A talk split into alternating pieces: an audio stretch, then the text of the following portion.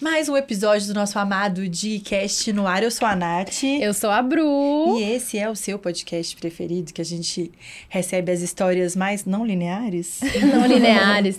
As histórias das mulheres que fazem acontecer. E acontecem. Que colocam movimento na vida. Exatamente. Não, gente, vocês vão entender o porquê do história não linear. Coisa de bastidores, que tinha que ser gravado os nossos bastidores, né, Bru? Nossos bastidores têm pérolas incríveis. Exatamente. Mas hoje tá recebendo uma mulher maravilhosa aqui, uma digníssima, uma mulher incrível. Gente, vocês têm noção tanto que ela é gata.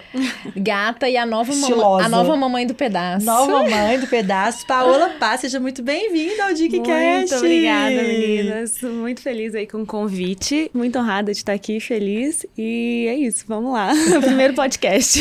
Gente, mas não precisa ficar nervosa, né, Thiago? Aqui é um papo entre amigas. Paola é digníssima.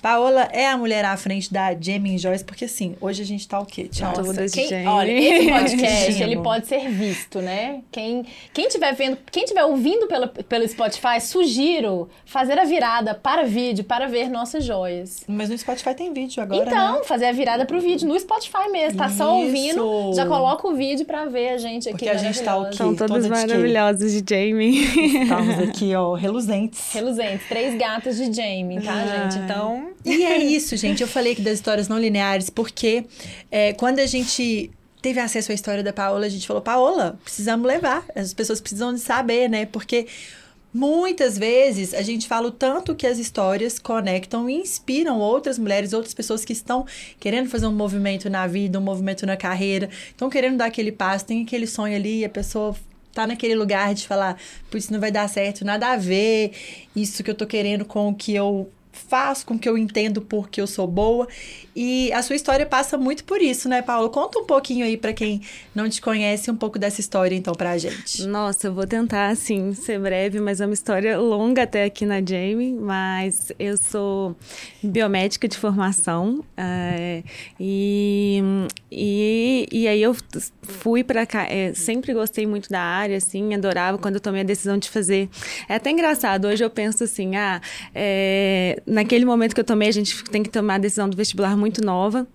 Naquele momento Isso eu é fiz. cruel, né, gente? Isso é cruel, é. Naquele momento eu fiz biomedicina, porque eu gostava muito da parte, sempre fui apaixonada assim pela pelo corpo humano, como tudo dá muito certo, como as coisas acontecem assim.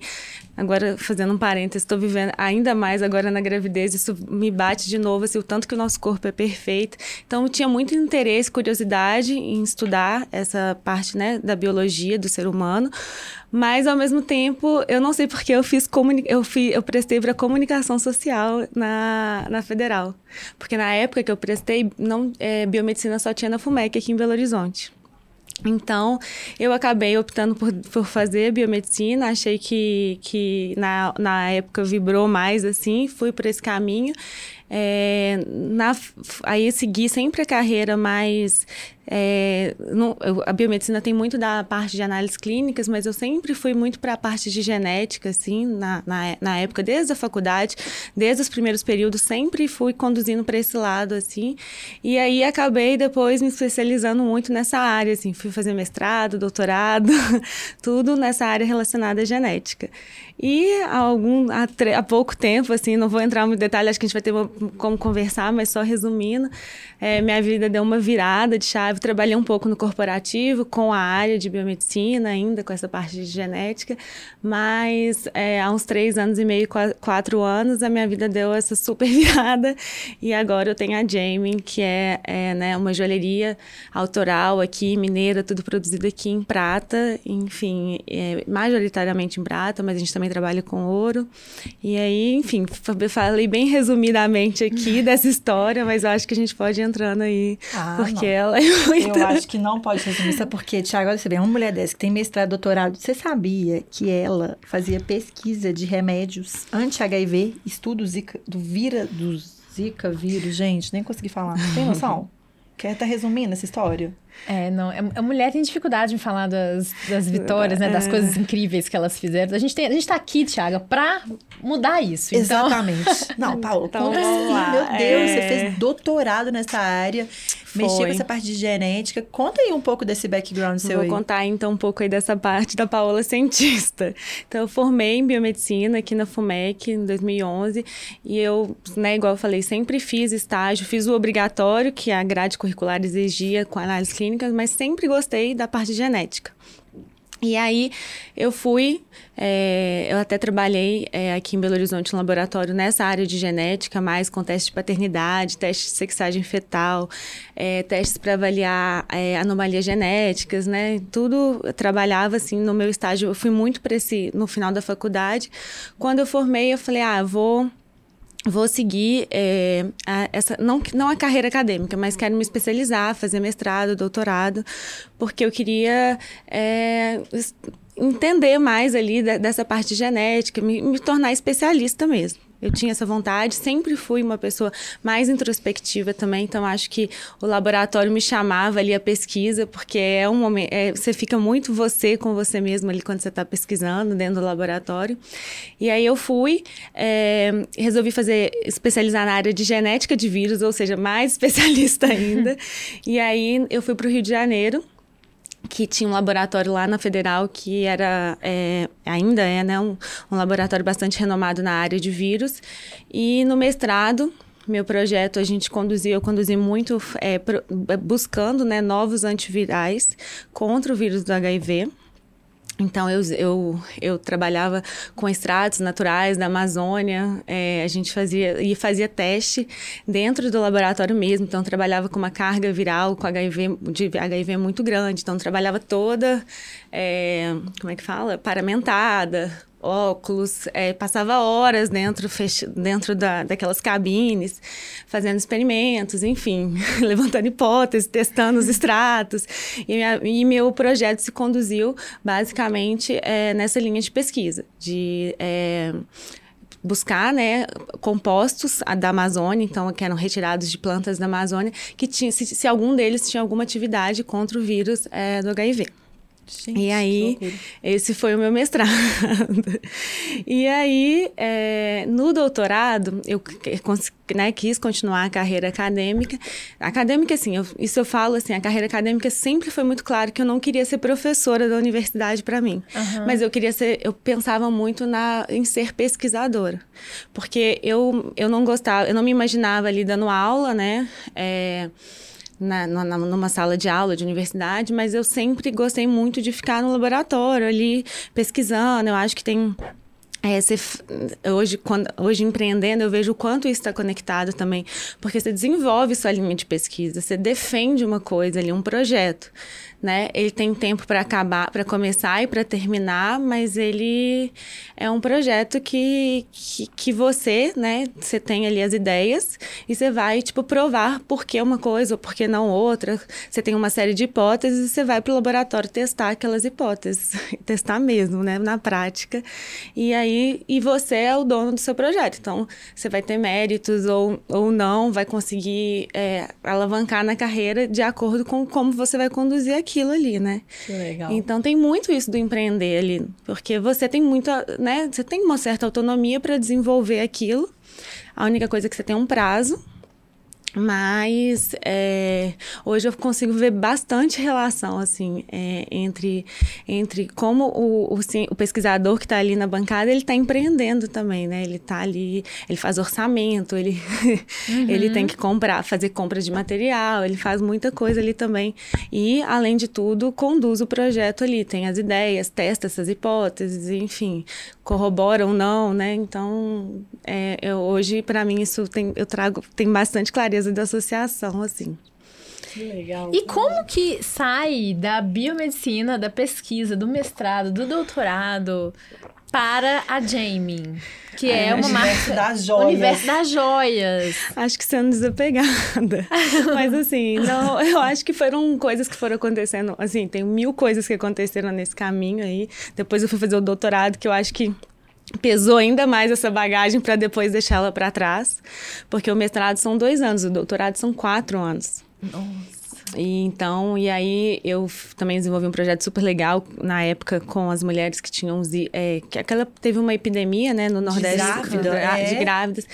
E aí eu fui investigar naquela época porque algumas grávidas, né, as crianças, de, alguns bebês recém-nascidos de algumas grávidas que estavam especificamente na região do Nordeste, estavam nascendo com microcefalia. Uhum. E aquilo estava muito concentrado naquela região. E aí a minha pergunta era, né, se existia alguma diferença genética naquele vírus que estava provocando isso, né, que somente naqueles bebês ali, estava muito concentrada naquela região.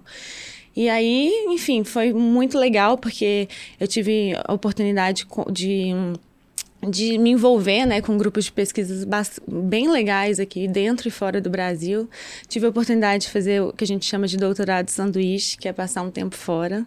Ah, então, eu fiquei quase um ano morando em Wisconsin, estudei na universidade lá de, em Madison. E só para estudar Zika vírus, porque a gente tinha muito, o Brasil tem isso, né? A gente tem muito a amostra, mas às vezes a gente não tem a tecnologia. Então a gente tá, tinha todo, tudo, todo o material ali para ser estudado, mas não tinha tecnologia. Então eu fui, levei o material para fora e a gente tentou encontrar lá a, a nossa hipótese, enfim, da associação. Então eu passei esse tempo fora e aí eu voltei e aí que começaram mais as minhas questões, assim, porque eu voltei para o Rio, para morar no Rio, depois de morar um ano nos Estados Unidos, numa cidade mais universitária, assim. E aí começaram um pouco as minhas questões, que eu já estava terminando, né, meu doutorado. Eu não me via dentro do, do, do da universidade, né? Ministrando ali aula. Claro que tem a parte da pesquisadora, mas você também tem que, que dar aula. E e eu me via, falava, ah, eu quero atuar no corporativo ou ter alguma coisa. Como que eu posso ser útil também como pesquisadora? Eu queria ser pesquisadora. Uhum. Igual eu estava sendo, eu via essa profissão nos Estados Unidos é bem, bem mais bem mais clara, assim, existe. Se você quiser ser só pesquisador, não quiser ministrar aula e nada, tem as, as farmacêuticas que você pode trabalhar, enfim. E aqui no Brasil isso é um pouco mais limitado. E aí que começaram as minhas as, as questões assim, mas eu ainda fui trabalhar, eu né, defendi minha tese, fui trabalhar numa na, tem um parêntese agora. como eu sempre tive essa questão entre, é, como é que fala, o corpora, é, a, a, academia, que eu sabia que eu não queria estar naquele lugar, isso para mim sempre teve muito claro. Mas eu gostava muito do que, que eu fazia ali, né, uma parte daquele trabalho. É, eu, antes de ir para os Estados Unidos, eu inventei de fazer um, um, um, um MBA na FGV em empreendedorismo, porque eu falei, eu vou empreender na área da saúde nessa área que eu gosto. Já que não tem muita coisa no Brasil aqui, vou, vou fazer alguma coisa com, na área da genética e tudo. Tinha esse pensamento. E aí fui falar, ah, vou fazer esse, esse MBA, que foi um ano que eu conciliei o doutorado e ele, e que foi muito legal, porque daí eu tive muito quando só tinha colegas do mundo corporativo. Uhum. Então era tipo assim, gente que trabalhava na Petrobras, é, ah, enfim, diversas empresas lá do Rio e era muito legal. Então eu saía do, do meu ambiente que eu passava o dia inteiro lá na, na acadêmico e à noite ia para uma sala de aula cheia de gente do mundo corporativo e ali eu comecei a ter mais contato. Até na época você tinha que desenvolver o projeto, desenvolvi o projeto de um laboratório na área de genética e aí, legal. enfim, então eu sempre tive isso que eu queria empreender, talvez na área de, da saúde. Até aquele momento era o que fazia mais sentido para mim, né? E, e assim foi, assim. Aí eu fui para os Estados Unidos e voltei. Falei, então vou tentar alguma coisa no corporativo, porque eu acho que aqui na academia não é para mim. E aí eu fui, e aí eu fui tentar trabalhar numa startup, porque eu imaginava também que se eu fosse abrir uma empresa, ela começaria como tem, né? uhum. né? Tem várias a gente está falando de ai, alguns anos atrás, seis anos. Hoje em dia tem naquela época estava pipocando muito startup na área da saúde, né? uhum. né? Hoje em dia tem até tem bastante, mas não era uma coisa tão comum quando eu cursei meu MBA assim. Então, e aí eu fui trabalhar numa startup, eu saí, eu defendi meu doutorado e fui trabalhar numa startup nessa área de genética e fiquei lá dois anos. E, e aí eu vou continuar aí, aqui. Não, mas é porque a gente quer que É porque a gente quer que chegue na Jamie. É, aí, enfim, aí essa startup era em Florianópolis. Ah, então por isso é, que Aí eu mudei para Florianópolis. Então, na época, eu defendi no Rio, mudei para Floripa.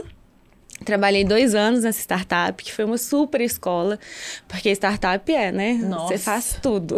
A gente sabe. É. e aí na área da saúde, então foi assim, para mim eu amava, eu adorava, enfim, eu acho que eu tive um tempo lá que foi muito legal para eu ter noção que talvez não era ao mesmo tempo que eu, que eu adorava, eu, tive, eu tinha contato, assim, trabalhava diretamente todos os dias com o CEO, o dono, né, da, uhum. quem tinha, com, as, com os, eram, são dois irmãos, quem tinham criado a startup, era uma startup fomentada, era, eu não sei nem se a palavra correta era essa, mas do Einstein, uhum. então tinha muito é, injeção de injeção dinheiro. de dinheiro, exato. E, uhum. e aí a gente era uma estratégia, é ainda, ela existe, tá, acho que, né, tá super bem, enfim, era, era uma área muito específica de microbioma humano, mas o que eu aprendi muito lá é que era isso, eu, eu tive esse contato muito próximo com o dono, então a gente tava ali o tempo inteiro, então a gente fazia marketing, venda, o próprio, né, a própria realização ali da parte técnica do, do exame, né, participava da elaboração do laudo, então, tipo, do, de tudo. E aí eu tive mais noção do que, que era uma startup. Empreender, né? empreender. E era muito legal, porque era realmente uma empresa pequena. Hoje ela está maior, mas era uma empresa muito pequena e que a gente participava de tudo, assim. E, e, isso era muito legal. É mais ou menos como tem hoje a Jamie, né? As meninas que estão lá comigo, elas participam de tudo, porque é um ambiente muito pequeno, é um... E era mais ou menos como eu estava naquela outra startup. E aí foi aonde eu ach... vi, consegui passar por tudo, assim, ver um pouco de tudo.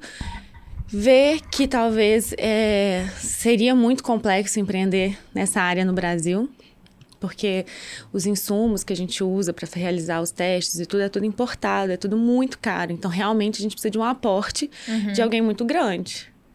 Né? Não é fácil você capital próprio, sei uhum. lá, e fazer. Uhum. É, envolve muita coisa, questão é, você está lidando com a saúde, de ética, de, é muita responsabilidade. Então, é sempre. Eu vi que era uma coisa mais complexa e que era uma coisa muito a longo prazo. Uhum. Né? E aí a gente. Aí eu casei, né? Agora tem a parte pessoal uhum. que também influencia a nossa vida. Eu casei. E nessa época, tanto eu, a gente, eu e meu marido, em momentos diferentes de vidas, a gente coincidentemente tinha os dois saído há quase 10 anos de Belo Horizonte, na somatória assim, da nossa vida. E aí a gente fala, meu meu marido tem um empreendimento lá em Florianópolis, era em Florianópolis na época, e ele tinha essa, ele é de Belo Horizonte, e ele tinha essa vontade de trazer para BH. E aí ele falou: Ah, é, tô querendo abrir lá em BH. E aí eu comecei a dar muita força, porque também a gente estava quase 10 anos os dois fora de BH. A gente queria estar mais perto da família, dos amigos. E a gente falou: Ah, quem sabe a gente volta para BH então. Uhum. Aproveita essa oportunidade. E aí nisso eu voltei para BH e a gente voltou para BH, decidiu voltar, ele abriu um empreendimento aqui. E aí eu, eu larguei o emprego lá na startup. E aí foi que eu fiquei um pouco nesse limbo, limbo, limbo porque eu falava, gente, onde que eu vou trabalhar em Belo Horizonte? É, é, na universidade, eu vou buscar os contatos que eu tinha da época lá da faculdade. É, na universidade não era um ambiente que eu queria estar. É, e aí então, parêntese. Lá em Florianópolis, o, meu marido, o empreendimento do meu marido era relacionado a bares, né? Uhum. Restaurante e bar. E aí, ele é, era de cerveja, principalmente, e, e eu sempre amei vinho, né? Acho que muitas mulheres gostam de é. vinho. E aí eu tinha. Aí eu, num certo momento da nossa vida em Florianópolis, eu, eu ia todos os dias quase para esse empreendimento. Eu falei, Rafa, ai, eu tô sentindo muita falta de ter um vinho nesse lugar. A gente precisa ter um vinho aqui.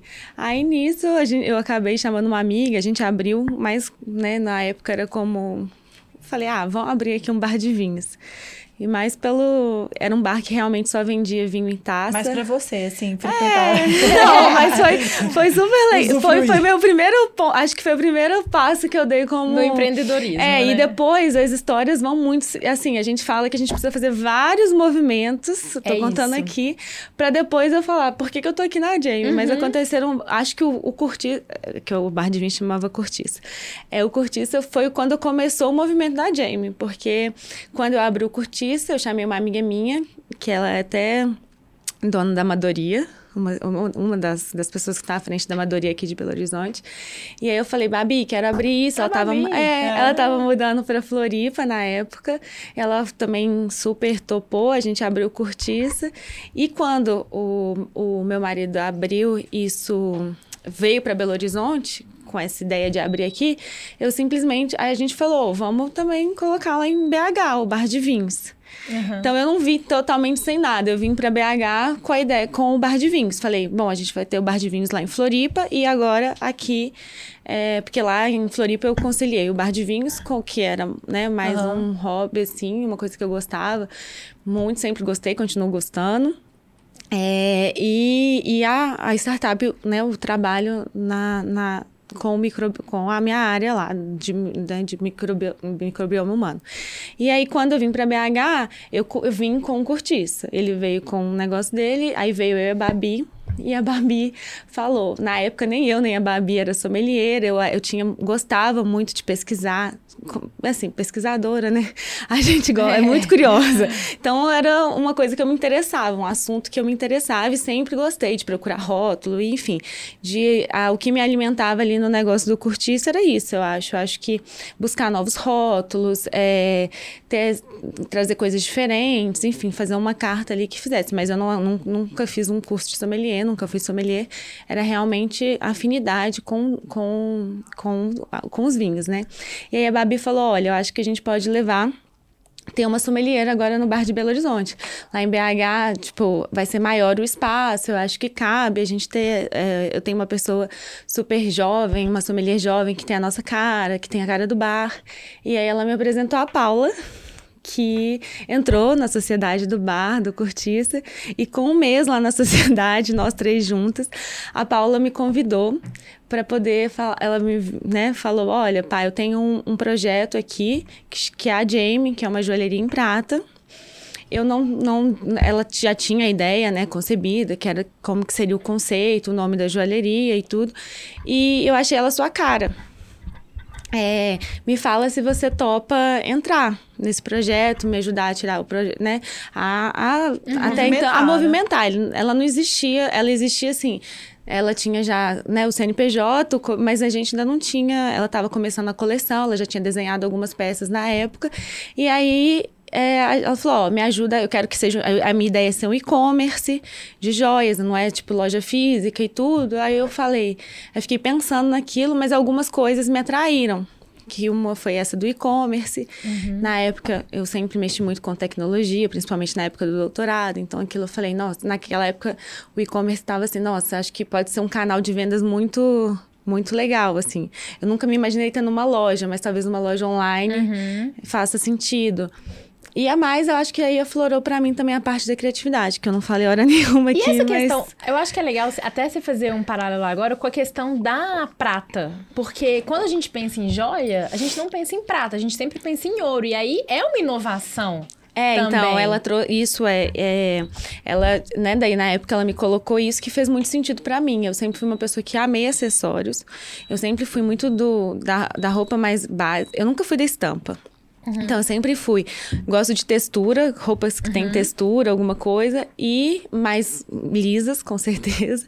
E acessórios. Sempre pesei, sempre quis brincão, coisas assim. Então, acho que ela também identificou um pouco do que ela me conhecia ali e falou: nossa, é, a ideia é mais ou menos isso, né? A Paola gosta de usar e eu acho que ela, ela não sabe muito bem também falar por que, que, ela, por que, que ela me chamou, enfim, a gente não sabe, mas a conexão aconteceu ali e, e eu aceitei o convite e eu também eu falo que eu não sei muito bem por que, que eu aceitei o convite, mas eu acho que algumas coisas me despertaram e uma, uma delas foi, porque eu acho que foi assim, porque eu falo, né? Teve uma questão de que eu tive que desapegar, assim. Falei, não, vou ter. Que você falou, ah, o que que faz eu mudar? Eu falei, eu acho que eu tô, sou uma pessoa desapegada. Então eu falei, ah, tá, agora tá bom, vou fazer essa mudança, vou testar. Eu não vou deixar de ser a Paola biomédica, né, PhD e não sei o quê, mas vou testar isso aqui que me parece, me despertou. Uhum. Me foi, é, na época veio essa ideia de criar as peças e a criação me, me trouxe, me despertou muito isso, que era uma coisa também depois a gente pode falar um pouco mais, mas que estava adormecido um pouco, assim, em mim. Eu, na ciência, você é totalmente racional, assim, né? Uhum. Você até cria o experimento que você vai fazer, mas você segue tudo muito passo a passo ali. Então, é, ela veio essa parte da criação e esse nicho do mercado mesmo que ela, né, propôs que a Jamie ocupasse ali, que seria um nicho intermediário, não seria nem o ouro, que é, né, um, é um metal bem mais caro, enfim, mais inacessível, mas também não é uma bijuteria descartável. Então, é um nicho, seria um nicho de mercado que a gente se posicionaria com a prata, que é um intermediário, que é, é considerado, é um metal nobre, né? É joia. Então, só que ele, é uma, ele tem um valor inferior ao ouro, mas ele está no grupo dos metais nobres, assim como o ouro, né? A, o ródio e a platina. Uhum. E aí a prata também está nesse grupo. E aí a gente, ela, né, a gente se posicionou, nessa, a gente ainda se posiciona assim, mas tinha isso que também que eu acho que fez total sentido. Porque naquela época eu já estava com meus 30 anos e a gente não quer mais ficar também, assim, investindo. Às vezes a gente não quer investir, a gente falava muito disso na época. Não vou investir o preço de uma viagem internacional, tipo, né, que uhum. eu não, não, vou pagar numa joia, porque isso não faz parte do meu, do meu, da minha vida, da minha realidade, mas também não vou ficar comprando um monte de coisa descartável que eu vou ter que eliminar. Então, é, quero ter alguma coisa diferente, mas que tenha um custo, eu estou disposta a investir porque eu sei que vai durar.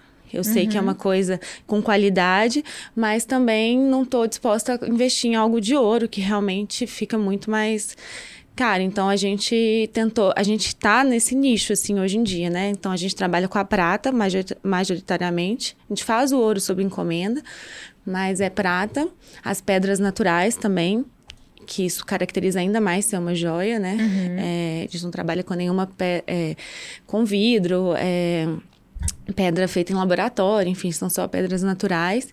E, é, e os acabamentos também são metais nobres, que é o ouro ou o ródio, né? Então a gente, a gente só circula, realmente só trabalha com essa matéria-prima muito nobre, né? E por isso a gente tem muita tranquilidade, eu tenho muita tranquilidade de falar que é uma joalheria sim, né? Claro. E, e se posicionar como, como tal, porque realmente é. A dificuldade sim. é aculturar as pessoas a isso, né? Porque existe sim o preconceito com relação à prata, não ser jóia e tudo, mas eu acho que é uma questão de paciência para trabalhar os nossos clientes, no mercado, enfim. E, e de aculturamento mesmo, né? Mas eu, eu acho incrível Mas... o posicionamento de vocês.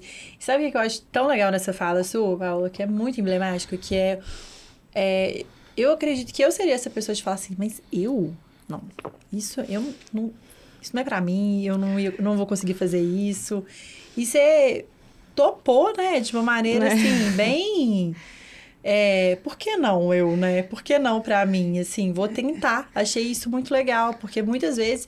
E hoje, vem, né? Quatro anos depois, você tá aí à frente, criando, fazendo coisas maravilhosas. É, vocês têm um posicionamento que é muito legal. Eu acho isso de vocês muito forte. Por mais que você falou, ah, eu preciso de educar as pessoas. Mas vocês fazem isso muito bem, né? E isso, é, isso que você trouxe é super emblemático mesmo, porque muitas vezes aparecem oportunidades na nossa vida, a gente não se coloca nesse lugar, né? É, de falar assim. É.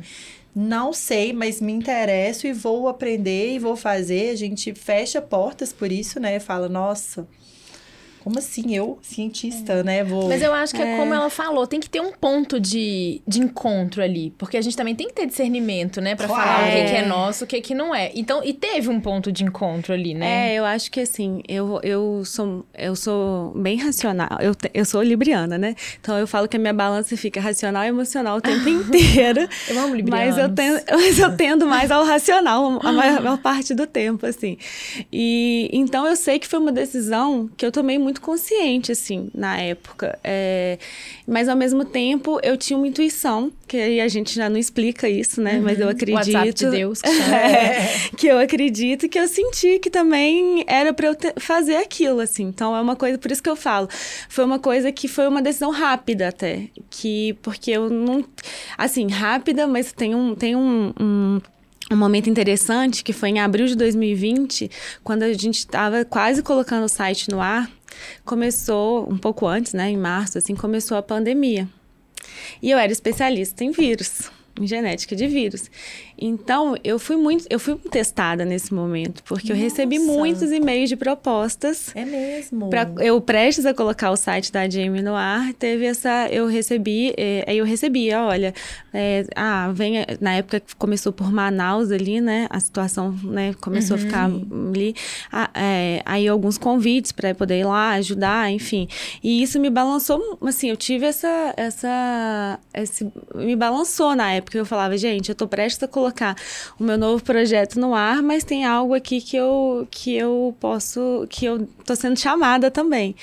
Mas tem uma coisa, assim, que eu acho da que é um, um, ponto triste da ciência no Brasil e que é o que me ajudou a decidir ali naquele momento, foi isso, né? Da ciência. Eu achava, naquele momento, eu estava vindo de um, de um contexto em que a ciência ela não é, não é, é difícil falar isso, mas não é valorizada no Brasil, né? Sim, até hoje. Até né? hoje. Eu achava que com a, eu, eu naquele momento que eu estava sendo testada ali, testada porque eu falo assim, né? Eu, é, eu tinha, mas é, testada é, mesmo. Testada mesmo. É, é naquele momento mesmo. eu pensava, mas pode agora pode ser a mudança de chave de todo mundo. A população pode, todo mundo pode entender o valor da ciência na vida de todo mundo, né? O quanto é, quantas coisas foram erradicadas porque teve ou quantos remédios criados ou quantas vacinas, enfim, porque teve alguém que trabalhou nisso.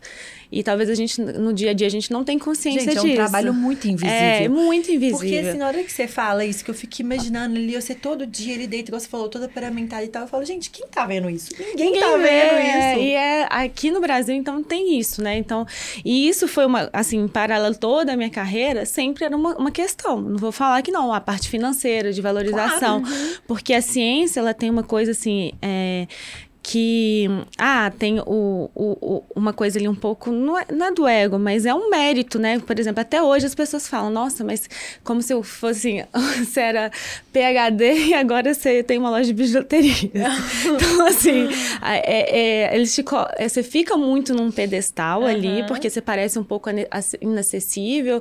Ah ela como se a pessoa soubesse muito ou, enfim eu realmente trabalhei com mentes brilhantes pessoas extremamente inteligentes eu acho que isso foi, isso é muito legal assim. Não, óbvio que tem muita gente brilhante em todas as áreas e nessa também, na ciência também, e que tem uma peculiaridade porque são pessoas que pensam coisas muito da molécula da molécula que você fala assim, gente, né? É um, é um pouco diferente. Uhum. Mas, é, ao mesmo tempo, é, é, um reconhecimento muito relacionado ao ego, ao, ao currículo. Mas, financeiramente, poucas são as pessoas que realmente têm um reconhecimento financeiro daquilo. E, e também você precisa viver, né? De um, um trabalho, trabalho, tão importante. De um né, trabalho gente? tão importante.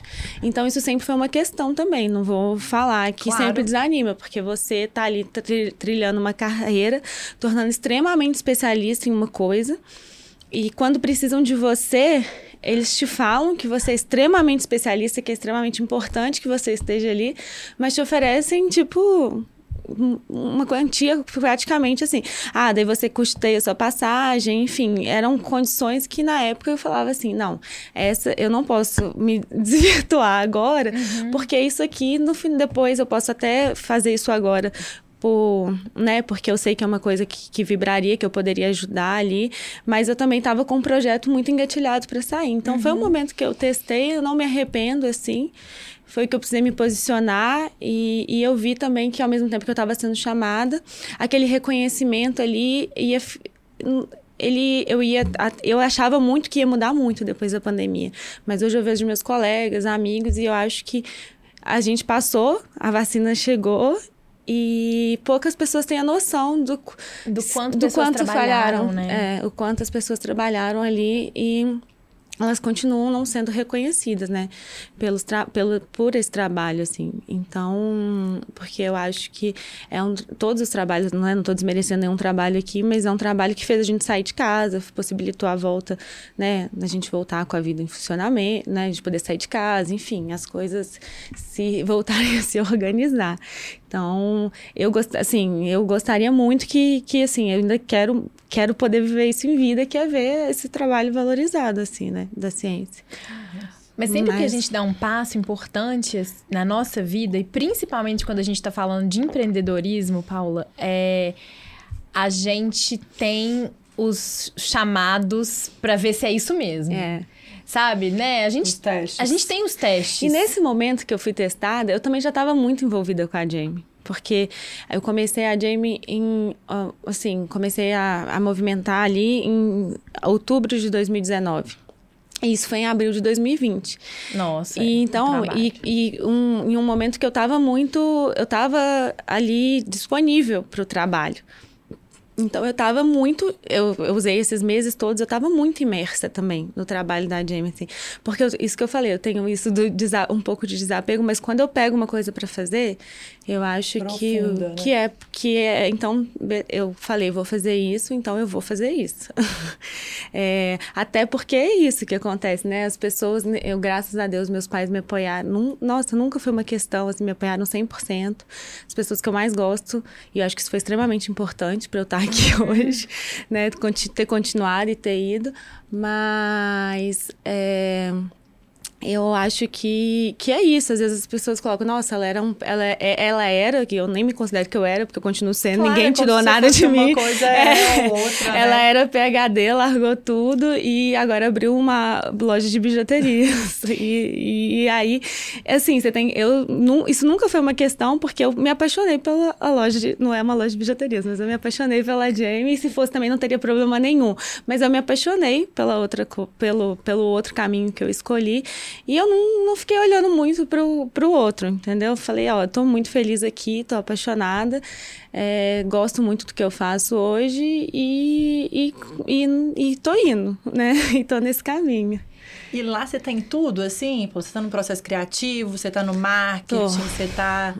Tô em tudo. Agora, principalmente, né? Porque aí aconteceu que a Paula, que me convidou pro, pro projeto, né? Lá três anos e meio atrás, ela acabou, a gente, ela acabou saindo agora em julho.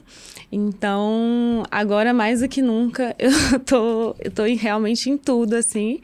E, mas acho que, assim, é isso. Eu, é, eu- de novo, né, foi um outro processo, que quando a gente, quando ela saiu, a gente, né, teve essa dissolução da sociedade, a gente, eu pensei, de novo, né, a gente vem, vem toda a nossa história de novo, apesar de eu estar extremamente imersa naquilo, é mais um momento de decisão, eu vou seguir com esse projeto, eu vou, né, e, e eu decidi, eu, na verdade, eu nem tive, assim, foi um momento bem emblemático desse ano, interessante, porque foi quando é, eu fui buscar meu diploma de doutora. Depois de três anos e meio, eu fui buscar meu diploma. E coincidiu com esse momento da dissolução, da Paula saindo da sociedade. E eu retornei para aquele ambiente, fui lá na universidade, revi todo mundo, revi o, o laboratório, é, e eu só conseguia ser muito grata. Eu faria tudo de novo. Eu olhava para aquele lugar, fiquei muito emocionada, assim. isso. Ficava assim, ah, eu via todo mundo, parece que eu tinha saído de lá ontem, sabe aquelas coisas que. Porque você convive muito com as pessoas, é um ambiente de trabalho do dia a dia. Toma café, almoça com as pessoas. Aí eu voltei lá, então é, foi muito legal. Foi assim, foi esse momento que eu fui lá buscar. Retornei lá, vi tudo, assim, vi onde eu sentava, minha mesa, quem tava lá, os alunos novos, enfim. E aí eu pensei, sou extremamente grata faria tudo de novo, porque eu acho que foram sete anos morando no Rio sozinha, que, enfim, que eu faria tudo de novo, porque eu realmente cheguei lá menina, saí mulher, saí outra pessoa. Sofri pra caramba, mas faria tudo de novo. E eu só sou quem eu sou porque eu passei tudo aquilo ali. Então eu fui muito grata e, e faria de novo. Mas pensei, não é aqui que eu quero estar. Eu quero estar onde eu tô mesmo hoje. Mais um reforço. Mais um assim. reforço. Não, e é é. muito legal te ouvir falando, porque faz um paralelo muito grande com o que a gente ouviu da Lu Simão. Você conhece a Lu Simão? A Lu- Conheço, aham. Pois é, a Lu cara. Veio aqui e conversou com a gente. E a Lu falou uma coisa que me marcou tanto, porque hoje em dia, antes, antigamente, na, na época dos nossos pais, assim, a pessoa ela começava a vida trabalhando num banco e morria trabalhando num banco. Sim. E a Lu. Naquele mesmo naquele banco. mesmo, Mesmo banco. banco, é. E a Lu veio e ela falou assim: gente, a minha vida profissional, ela vai mudando conforme eu vou mudando. E é isso. Hoje, o mundo, né? E o empreendedorismo dá isso pra gente. A gente vai mudando, a gente vai se autoconhecendo, a gente vai transformando quem a gente é e a gente pode transformar junto o que a gente faz, o que a gente entrega pro mundo, né? Acho que você passou uma transformação aí grande e, claro, você falou, eu fui pro Rio de Janeiro menina, saí mulher e essa mulher hoje quer levar a quer entregar para o mundo uma coisa diferente, diferente, do que exato, aquela menina é. entregou. E isso é, gente, isso é tão bonito, isso Não, é tão potente. É muito, isso é, é isso mesmo, assim. Eu acho que a gente vai mudando. É, é eles, outro dia eu estava lendo um estudo que falava que os nossos filhos, por exemplo, eles vão ter, tem, vão ter profissões que ainda não existem, né? Sim. né? E vão ter cinco profissões, enfim, é. que isso vai se normalizar. Mas realmente, por exemplo, o meu pai que era uma pessoa ele sempre me apoiou 300% em tudo. Mas foi uma pessoa que, que viveu uma vida, é, né? Sempre trabalhou 40 anos na mesma empresa. Então, até foi uma dificuldade eu né, ele nunca colocou, ele não colocou, mas a gente se coloca, né, uhum. né, de, de falar, de, de, de, fazer essa mudança, de como que vai ser. Mas, enfim, lá em casa, graças a Deus, isso nunca foi isso. Que, e eu acho que isso me fortaleceu a também, né, tomar todas as decisões, assim, porque acho que fica muito mais leve o ambiente, mais fácil da gente ir, né? A gente Sim. sente o chamado, a gente vai. Mas claro que quando a gente tem apoio, eu tenho um marido extremamente empreendedor do meu lado, que me apoia muito. A, Tani, a Tá nesse, nesse projeto, enfim. E, e também meus pais, enfim, família, todo mundo. Tenho amigas muito próximas que são também empreendedoras, que me inspiram. Então, acho que, que aí vai mais fácil, né? Ô, Paulo, Apesar falando... de todas as dificuldades do empreender. É, que são... não é moleza. São várias, e, né? E, do, e, e ainda vou mais, do empreendedorismo feminino, feminino que ainda é, tem uma ainda, camada a mais, é. né? Exatamente, é por isso que a gente tá aqui, né? Exato, também. é por isso. E, é, e você falou muito de apoio, né? De, uhum. de pessoas, de, do empreendedorismo, precisar de pessoas ao lado, gente, e isso, no empreendedorismo feminino, isso é Nossa, latente, fundamental. né? Fundamental. Você precisa estar tá ali tendo a quem recorrer. E quando você não tem a quem recorrer, é muito importante que você esteja em comunidade, que você esteja em um lugar onde as mulheres estão fazendo aquilo que você quer fazer, onde você vê, consegue ver perspectivas de pessoas que já passaram pelo que você já passou. Então, por isso que o DIG também é tão importante, né? Porque ele é esse suporte também. Ela, a Paula contou aqui, teve o, tem o suporte do marido, tem o suporte da família, mas tem gente que não tem. Exatamente. Exato. É, e, e é o mais comum, né? Da uhum. gente não da gente não ter, assim. Então, eu, né, sou extremamente grata que eu tive, assim. Mas, claro, até quando eu entrei entrei para o DIG, uma das conversas que eu tive com a Nath foi isso. Da jornada do empreender, ela é muito solitária. Muito. Né? E eu estava acostumada com uma jornada solitária lá no laboratório, mas era muito diferente. Uhum. Porque lá eu precisava, eu tomava as minhas decisões, mas era baseado no meu projeto, no que eu queria fazer. Enfim, é um, é, é eu, eu fiz o um paralelo de empreender e eu acho que nos dois momentos eu estava empreendendo. Só que o outro é muito mais solitário, porque você está tá muito mais exposta, né?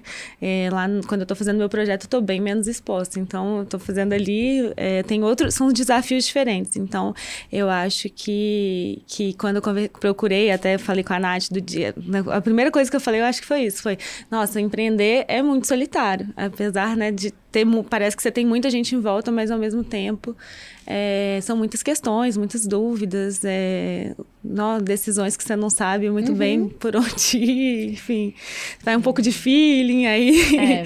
E às vezes é um negócio que para você tá de um tamanho muito grande, na hora que você, você socializa por alguém que já passou Exato. por aquilo, né?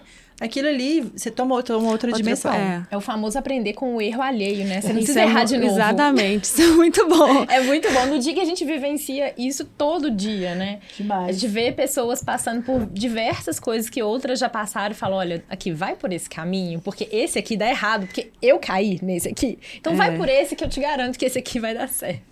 É o poder da comunidade muito forte nisso aí, né? E, e, Paola, assim, eu fiquei muito curiosa em relação ao seu processo criativo, assim, né? A gente tá falando muito sobre isso, a, a Bru falou, né? A gente conversou com a Lu Simão. E com, olha como que a vida vai realmente entrelaçando com o negócio, né? Você tá grávida, não sei se a gente já falou aqui hoje, né? Paulo tá a gente falou que ela tava gravidinha, que ela é, tá nova grávida. 24 semanas, já passou aí da metade da primeira, primeira filha, né? É, exato. E vocês fizeram uma campanha que eu achei genial ali na Jamie, que juntou é, o, a sexagem ali, né? Uhum com um, um novo produto Isso. e que eu achei assim genial. Eu fiquei com vontade de ter alguém, não tinha ninguém nesse momento, eu não tinha. Eu falei que delícia que minha irmã, se minha irmã tivesse grávida, então uma amiga muito próxima. Eu tenho amigas grávidas, mas que já sabem, eu fiquei querendo alguém. Não, e foi muito incrível. De onde que vem, assim? Conta um pouquinho dessa campanha. É, de onde conta que, da e campanha. como que, como que você... Como que acontece aí o seu processo criativo mesmo? Então, eu falo que assim, eu sou filha de artista plástica, né? Então, eu sempre fui. Cada hora vem um É, trem, cada hora né? vem um trem. É, menina. Eu sou vai filha de juntando. um engenheiro e uma artista plástica, então Uau. eu tenho muito essa parte analítica, racional, assim, do, né, do que eu fui criada Sua pelos mãe dois. é e a- artista plástica, ela faz o quê? Ela, hoje em dia, ela, mas ela sempre, ela, ela atuava muito, ela já fez de tudo, a minha mãe, né? Então, Aham. hoje ela tá trabalhando mais com cerâmica. Ah, cerâmica porcelana, na verdade, não é a cerâmica. Mas ela sempre fez, começou com quadro, fazia exposições, ela formou a Guinhar, e aí ela, no- né, na, na juventude, ela foi mais pra área, trabalhava com litografia, pintura, de, Ah, de que legal, corda, e depois ela foi trabalhar com uma vertente de restauração, de, de móveis, e enfim, mas sempre, sempre sempre área. teve e, e sempre estimulou muito. é, eu fico brincando que a gente tinha aula de artes extracurricular. Além da da escola, a gente sempre estava envolvido com alguma coisa relacionada à arte à tarde, assim, seja barro, enfim, ela sempre estimulou muito. Não é tanto ela, mas também sempre colocou a gente em alguma outra coisa relacionada. Eu sempre gostei muito. E e aí, é, quando eu sempre achei, e sempre tive isso muito em mim, assim, eu deixei, eu sempre gostei, mas eu, isso é engraçado que tem, isso é recorrente, assim, já escutei várias pessoas com essa fala, que a gente acha que, que quando a gente tem alguma coisa, assim, que a gente gosta, a gente talvez tenha que ser um hobby, assim, né? Eu nunca imaginei que eu pudesse é, ter um negócio que eu pudesse criar alguma coisa, então eu achava sempre na época que eu tava na ciência, eu falava, eu amava arrumar minha casa, decorar minha casa, fazer as coisas, mas eu sempre falava, não, isso aqui eu não vou mexer. Amava coisas de acessórios, mas isso sempre é um hobby, assim. Então eu tive isso, deixei isso latente, eu acho que, né, eu sempre fui muito estimulada ali, né, na infância, adolescência. E aí eu sempre busquei isso de como hobbies. Então, uma aula, sempre que tinha alguma coisa, eu, eu me inscrevia, alguma coisa, assim, trocava com a minha mãe muito. É, na minha casa, eu dava muito. desenvolvia isso, né? Essa parte minha criativa, mas na ciência tem, tá- sempre estava latente ali e tudo. E aí. é, e, mas aí, é, quando, eu, quando eu vi na Jamie essa possibilidade de criar, isso, isso me trouxe. Falou, não, foi acho que uma das coisas que me despertou. Falou, não, talvez ali eu possa é, criar alguma, poder tirar isso, assim, aflorar um pouco isso de mim que eu sabia que eu tinha. Então, senti, assim, né, que eu sempre tive. Aí é, é um processo que vai acontecendo, ele não é linear de criação, né, eu sempre falo isso. É, ele tá, o meu, assim, eu tenho muito, eu, me- eu- como eu estudei muitos anos na minha área, assim, eu me coloco muito, eu nunca fiz nada relacionado a design de joias, a desenho, mas é uma coisa que aflorou muito, assim, em mim com a Jamie. E, e cada dia que passa eu vou pesquisando mais, vou estudando mais, pra, e eu acho que também, mas hoje em dia, muito do meu, do meu processo criativo está relacionado à minha vida, assim, o meu repertório, as coisas que eu já vivi, eu já morei em muitas cidades, já vi- gosto muito de viajar, é, me exponho muito à, à arte, né? Eu brinco que é, eu tenho, eu sou uma pessoa bastante esteta, assim, né? De ficar, de observar o meu entorno. Então, o meu, o meu processo de criação ele vem muito disso, assim, eu acho, do que eu, do, do- do repertório que eu tenho de vida mesmo e do- das coisas que eu fui exposta. E me tornando mãe, eu, eu sempre quis fazer os bonequinhos. A gente tinha muito esse pedido na Jamie, dos, dos- falando agora mais especificamente desse produto que a gente lançou aí mês passado. Eu não sei, acho que foi mês passado. E do que é os bonequinhos de menino e menino e menininha, né? Que para as mães carregarem. É, eu sempre tive muito, a gente sempre teve muito pedido na Jamie, ah, faz um bonequinho da Jamie, faz um bonequinho da Jamie. E, e aí, porque as pessoas já esperam, eu acho, assim, os nossos clientes, que a gente vá fazer alguma coisa, um, um- diferente, assim, porque a gente que cria tudo, desenha tudo, uhum. produz tudo. Então, eles já sabem desse processo de criação e falam, ah, faz um bonequinho da Jamie. E aí a gente. Só que eu falei, ah, sabe quando não tá ali conectado? Eu acho que quando eu me tornei mãe, aí foi muito rápido. Foi tipo assim, numa, num dia eu falei, vou fazer o bonequinho. E mas eu vou fazer. É, e aí, como que eu vou revelar? Eu descobri que eu tava grávida, eu falei, como que eu vou fazer a minha, meu, a minha revelação? E meu marido já tinha. Eu nem eu e meu marido, a gente é muito é, reservado. A gente falou: não, estourar balão não é a nossa praia, o que, que, a gente vai fazer? E ele falou: não, eu não vou. E eu falei: o que, que a gente vai fazer? Eu falei assim: vou fazer a joia revelação. Minha, pensei, né? Vou fazer o teste, vou pedir, fiz, no, o, fiz o fluxo do, do, do meu, do, da minha joia revelação. E eu falei: Aí eu, eu sou muito amiga, coincidentemente, eu acho que essas coisas, por isso que eu falo que a gente nunca deixa de ser uma coisa ou outra, Sim. né? Eu acho que por eu ser a Paola, cientista, que fez tudo que fez, eu me veio isso, né? Eu já realizei o teste de sexagem fetal. Uhum. Eu fazia ele. Então eu falei, vou vou tentar, vou entrar em contato com, com uma amiga minha, que é dona de um laboratório que faz esse teste, que a gente já trabalhou juntas no passado e vou ver se ela topa, tipo assim, fazer, né, faz, a gente fazer alguma coisa pra gente viabilizar esse produto, que seria é, a pessoa comprar a joia e ganhar o teste de sexagem fetal. E aí a gente conversou, deu super certo, e, e aí nasceu a joia revelação. Que é isso, a pessoa compra né, a joia e, e, a, e ela, ela, ganha o teste né, da sexagem fetal, que é um teste que consegue detectar antes do ultrassom, é um, através da, do exame de sangue, né? Não é invasivo, estou falando aqui só para quem não. É um teste que é através do exame de sangue, tem DNA livre do bebê no sangue da mãe, né? E aí a gente consegue detectar o cromossomo Y, que é o do menino. Então, se é, tiver a presença do Y é menino, se não tiver, é menina. É bom que não precisa envolver ninguém. É. Não é bom isso? Porque quando você vai fazer o chá é, revelação, isso, você isso tem que envolver legal. alguém. Alguém tem que ficar sabendo antes de você. Nesse caso. Nesse caso, é não. super. Só, a gente, só que a gente fica super ansiosa. Lá. É. Ontem entrou um, aí eu falei, gente, aí hoje eu, a mulher, aí eu já recebi a notícia de que a, a, a, a grávida foi fazer a coleta. Aí eu falei, ai, que bom, daqui a pouco a gente já tá sabendo. Porque a gente começa a se envolver nas é. histórias e ficar ansiosa pelas pessoas e tal. Mas, é, mas foi assim que surgiu. Eu acho que, que é isso, né? Os dois mundos que eu falo é disso de repertório. Eu só consegui. Teve um. No Digcast, o Gustavo Caetano falou muito sobre. Hã? No Do It Now. Do It Now, é. É muita coisa é. Muito, é muito dig. É muito dig. Do, ele falou muito sobre repertório e sobre, talvez, a gente fica tentando inovar muito, gastando muita energia é, tentando inovar, inovar, para trazer uma coisa muito diferente. Mas nesse caso, eu, assim, fazendo um paralelo com essa, análise, com, essa, com essa fala dele, não é nem que a gente. É, eu só juntei um teste que eu já sei que existe e com um produto que vende já na joalheria, né? Só que tentar, tenta, casei as duas coisas. Então, o, o Gustavo. Ele trouxe uma experiência. É, o Gustavo falou muito disso na hora, né? Eu, a gente já, tá, já tava com essa ideia e eu pensei, é, às vezes a gente fica gastando muita energia, ah, eu preciso trazer uma coisa muito diferente, Querendo reinventar a roda né?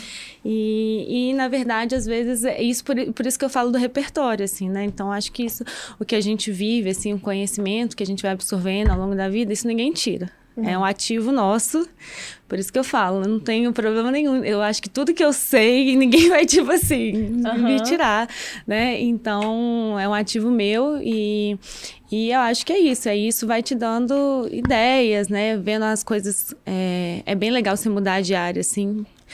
Que a gente não. nunca começa do zero, é, né? E sabe uma coisa que eu tava ouvindo um podcast ontem? Que, me, que eu, eu falei, esse negócio de repertório pra mim também é, é super importante. Assim, eu acho que a gente tem que estar tá sempre.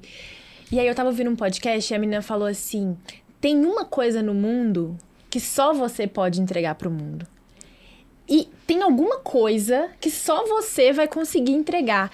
E pode daquele ser uma jeito, daquele né? jeito. É, que é uma combinação, só você viveu. Isso, e na hora que você pensa nisso, você para de querer se comparar com as outras pessoas e passa a querer ser o melhor que você pode entregar. Porque tem algo que só eu posso entregar, que só eu, Bruna, que nasci nesse corpo da minha é. mãe, do meu pai, que tenho dois filhos, que sou que fui casada, que agora não sou mais. Tem algo que só eu vou conseguir entregar. E aí, gente, isso foi tão libertador para mim que eu falei: Ai, que legal.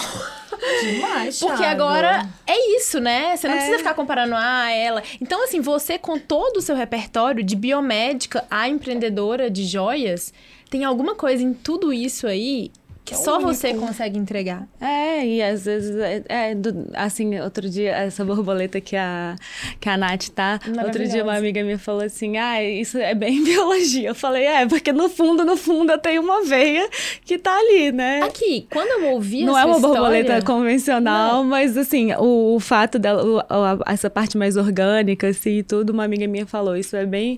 é, aí eu Não, falei, é, porque tá intrínseco, né? Tá, no, tá em mim, assim. Na não hora que eu tava a gente ouvindo dissociar. você falando, eu lembrei daquele brinco que você tem, que eu amo, maravilhoso, que tá esgotado, que eu não consigo comprar. A minha raia. A raia. Acesso Eu falei, gente, só uma biomédica poderia ter feito aquele brinco. Eu achei tão incrível, é tão, é tão original, é, tão É autêntico. muito original, assim, de vocês. É, é- a Jamie é, enfim. Nossa, Paola, que, Ô, Amor? que história, assim, sério. E cada vez mais eu entendo isso, sabe? A gente não parte do absoluto zero. Então, assim, quando a gente pensa, começando o negócio do zero, começar tudo, toda nossa bagagem, tudo isso, alguma hora vai fazer sentido, as coisas vão se juntar e isso é isso é libertador também, né, pra gente poder entender que a gente pode, que a gente tem essa capacidade sim de fazer coisas novas, diferentes e que a gente não precisa estar naquele lugar que a gente foi colocado desde sempre, que foi uma vida que levou pra aquilo. Ah, eu amei. Ô, ô Bru, tá, ó, tá chegando Tá final. chegando no final. Ai, que eu adorei, passa super rápido. Passa Passa rápido, voando. passa rápido. Ô, Paola, e olha só, aqui a gente tem um quadro, que é o quadro Avião Plotado Confia Mulher. O que, que é esse avião plotado Confia Mulher? Acho que quem estuda o Digcast já tá cansado de saber, mas eu vou repetir assim mesmo. Repita. O, o avião plotado, desde quando a gente criou o DIG, né, há quatro anos atrás, dessa inquietação nossa de querer mudar as coisas para melhor para as mulheres, a gente tinha Pro mundo. pro mundo, para as mulheres e pro É que quando as mulheres estão bem, o mundo fica melhor. Com certeza. É uma consequência É natural. uma consequência natural. Então a gente ficava pensando, ah, um dia a gente vai ter o nosso avião plotado. E o que quer dizer esse avião plotado? É um avião plotado de confia mulher, porque essa é a mensagem que a gente quer passar pro mundo. E é uma liberdade também, você ter o seu avião e você poder ir de um lugar pro outro a hora que você quiser e levar quem você quiser dentro desse avião. E a gente pensa em levar várias mulheres dentro desse avião com a gente. E esse é nosso sonho, é nosso sonho sem limite, é nosso sonho até o céu. E aí a gente queria entender e saber qual que é o sonho da Paola. Qual de... é o seu avião Qual que é o plotado? seu avião Nossa, plotado? isso é difícil. E não precisa ser algo nem Não. muito. É o que é, que é dentro do seu coração mesmo, assim. O que, que é o seu avião plotado? O que, que hoje você, é seu sonho, seu objetivo? Ai, difícil. É... Difícil porque eu vivo muito assim, eu falo que eu vivo muito assim, o agora, assim. Então, eu, eu, eu tenho, depois dessa, dessa, eu falo dessa história toda que, eu, que a gente vê, cada dia eu tenho mais, mais, mais ciência que não adianta, que os planos, às vezes, eu falo assim, as que tem uma frase que eu gosto que é as nossas asas é, já Eu já até esqueci, mas como se a gente não soubesse. já- tem alguém que já sabe muito mais dos nossos planos do que a gente mesmo. Mas hoje, assim, no, pensando na, na, no meu. e- Então, eu, eu vi- tento viver muito agora, assim, né? Eu falo, as pessoas ficam assim, ah, aquele. hum, é, o dia a dia mesmo que eu falo, às vezes a gente fica buscando o extraordinário, mas o ordinário que é que me faz feliz mesmo, que é acordar todo dia com saúde, bem, é, poder hoje em dia estar feliz no meu trabalho, é, e eu acho que, né, ver as pessoas que eu amo saudáveis, bem, então eu acho que isso é o que me dá uma injeção todos os dias, assim, e, e mais claro que tenho mil planos para Jamie, quero vê-la, é, quero vê-la eu não tenho muitos planos de muitas lojas, mas quero ter lojas, hoje a gente tem uma loja pequena, quero é, inter- internacionalizar a marca, acho que queria vê-la no mundo, assim, é, e, e, e poder, eu acho que conseguir é, f- ter, é, conseguir ter sempre essa, essa. Hoje em dia, eu tô muito. Eu tenho muito esse gás de criar e eu gostaria que isso permanecesse, porque eu acho que é isso que me faz acordar todos os dias é, animada para tocar aquele negócio, para poder. Então, isso eu acho que, que quando você tá conectado com isso, que eu esteja sempre. Meu avião plotado é estar tá num, nesse mood, assim, eu acho que entusiasmada. é. Entusiasmada. Porque eu, eu acho que a gente palavra, perde muito. A gente tem vários dias de altos e baixos. Uhum. E, e uma coisa que me entusiasmo gera. Entusiasmo que é Deus dentro? Eu acho que entusiasmo é o que significa Deus dentro. Não assim. sei, mas a minha mãe sempre falava isso pra gente. A minha mãe falava assim: quando vocês estiverem rezando, pede para ter entusiasmo na vida, porque é o entusiasmo é, que move. Que move, é. Olha. E às Nossa, vezes a gente. Sabe, Sil muito sábia, sábia, né? Eu acho que é isso, porque a gente Sempre vai ter sabe. vários dias difíceis, né? Mas na é. hora que a gente faz. E quando a gente está empreendendo, a gente faz várias coisas. Na verdade, eu falo assim, né? Hoje em dia eu faço mais coisas que a gente talvez não goste tanto, porque a gente precisa manter o negócio rodando de pé, pela estrutura hoje do negócio, que é, o, que é o, a Jamie, o tamanho dela. Mas é, talvez, agora eu peguei, talvez o meu avião seja se eu ficar com a criação, só com a parte boa do negócio. Uhum. E Maravilhoso, só, é, crescer a empresa pra Só isso. com a parte do, do, do, que realmente me move, me deixa extremamente entusiasmada, assim, e, e, enfim, acho que é isso. E tá perfeito esse objetivo, é, é maravilhoso, maravilhoso mesmo. Porque isso é, isso é, é, o, é onde, acho que é o, meu avião voando mesmo. Amém. E o Paulo, o que, que você falaria, você é novo também, mas o que, que você falaria pra Paula de 20 anos? Você tem quantos hoje, Paola? Eu tenho 34. Deixa eu pensar, eu tava. Pra eu ter calma. eu já tenho um pouco mais de calma, assim. É... E eu acho que eu tinha muita pressa. É, com, com, e acho que é por isso que eu fui, fiz, eu fui numa carreira assim meio que não, não parei assim, né? Então eu fui eu fui doutora nova, porque eu sempre eu, eu falo que eu sou eu, sou ainda, mas tento hoje em dia um pouco mais de equilíbrio. Desassossegada. Até assim, porque. Inquieta. Por inquieta. É. Desassossegada. Porque assim, eu, enfim, sempre precisei me adaptar muito, né? A gente mudou muito aí pela, pelo tra serviço trabalho do meu pai. Então a gente sempre teve muito. Essa, sempre foi uma vida muito. Sem, né? Foi maravilhoso, né? Eu, eu amo essa história, da, essa parte da minha vida. Só que sempre foi, um, foi desassossegada. Não tive um, uma vida uma infância e adolescência linear. A gente morou mais de 15 cidades, sei lá. Uau. Então, eu acho que isso, me, isso de estar sempre em movimento e isso, é, vou fazer, realizar, não sei o quê. Então, isso sempre veio muito assim. Então, é, para eu confiar na vida, que acho que esse é o meu, meu recado, e ter, e ter paciência, e ter calma mas confiar, que eu acho que hoje esse é meu lema assim também. Eu confio muito assim, eu sinto muito e confio, porque às vezes os planos que a gente tem pra gente nem às vezes tem algo muito melhor e maior, né? Então, é, eu penso quando eu estava lá na universidade dos Estados Unidos, eu olhava e falava, ah, eu, esse aqui talvez seria um lugar que eu queria estar, e hoje eu falo, nossa, eu amo muito estar onde eu tô hoje. Então, talvez eu nem saberia. Então, acho que confiar mesmo na vida. Que legal. Reali a gente tem que executar, não dá pra ficar sentado esperando. Mas assim, mas confiar também um pouco, sentir um pouco assim, né? Quando a gente for tomar, mas acho que é isso. Ai, Paula, deixa aqui o arroba, onde que as pessoas conseguem comprar Jamie, entrega para todo o Brasil, deixa o arroba se o seu pessoal também, a gente entrega para o mundo todo. para as pessoas é, poderem conhecer esse trabalho incrível, único, muito autoral, né? Muito é, manual mesmo. Então, é. deixa aqui para todo mundo que está escutando a gente. É, então, a Jamie a gente vende né, no, no e-commerce, né? Que é www.jamiejoias.com.br. A gente via para o mundo todo. é, e a gente tem uma, uma loja física, que é num prédio comercial aqui em Belo Horizonte, é, que é no Icon ali, que está aberto de segunda a sábado. Tem, depois lá no Instagram tem o endereço de segunda a sábado, é, de segunda a sexta, de 10 às 19, sábado de 10 às 14. E é, o Instagram é a nossa principal rede ativa, que é o Jamin, arroba, né, Jamin Joias. E é isso. Jamin com dois M's. Ah, né? é, Jamin com dois M's. J-A-M-M-I-N-G. E joias. Ai, que delícia. Vão lá se perder Gente, vai. nas joias, porque, né, Exatamente. né? É um é caminho sem volta. É um caminho sem volta. É, eu tenho, nem sei se isso vai sair antes ou depois da Black Friday, né? Mas agora tem Black Friday. Mas eu sempre falo, tô dando esse recado lá na Jamie, que é um momento de comprar, tem um momento que tá tudo com muita oferta, mas de fazer boas escolhas também, né? E eu acho que, em vez de comprar um monte de, de, de, de coisas, talvez comprar algo que te represente. A gente fala muito isso, que as peças, né? A gente tem muito esse feedback dos clientes, que as peças representam, ou de ser um momento de presentear por algo que você, né? Ah, eu mereço agora, porque por uma conquista, por alguma coisa. Olha, então, eu esse é...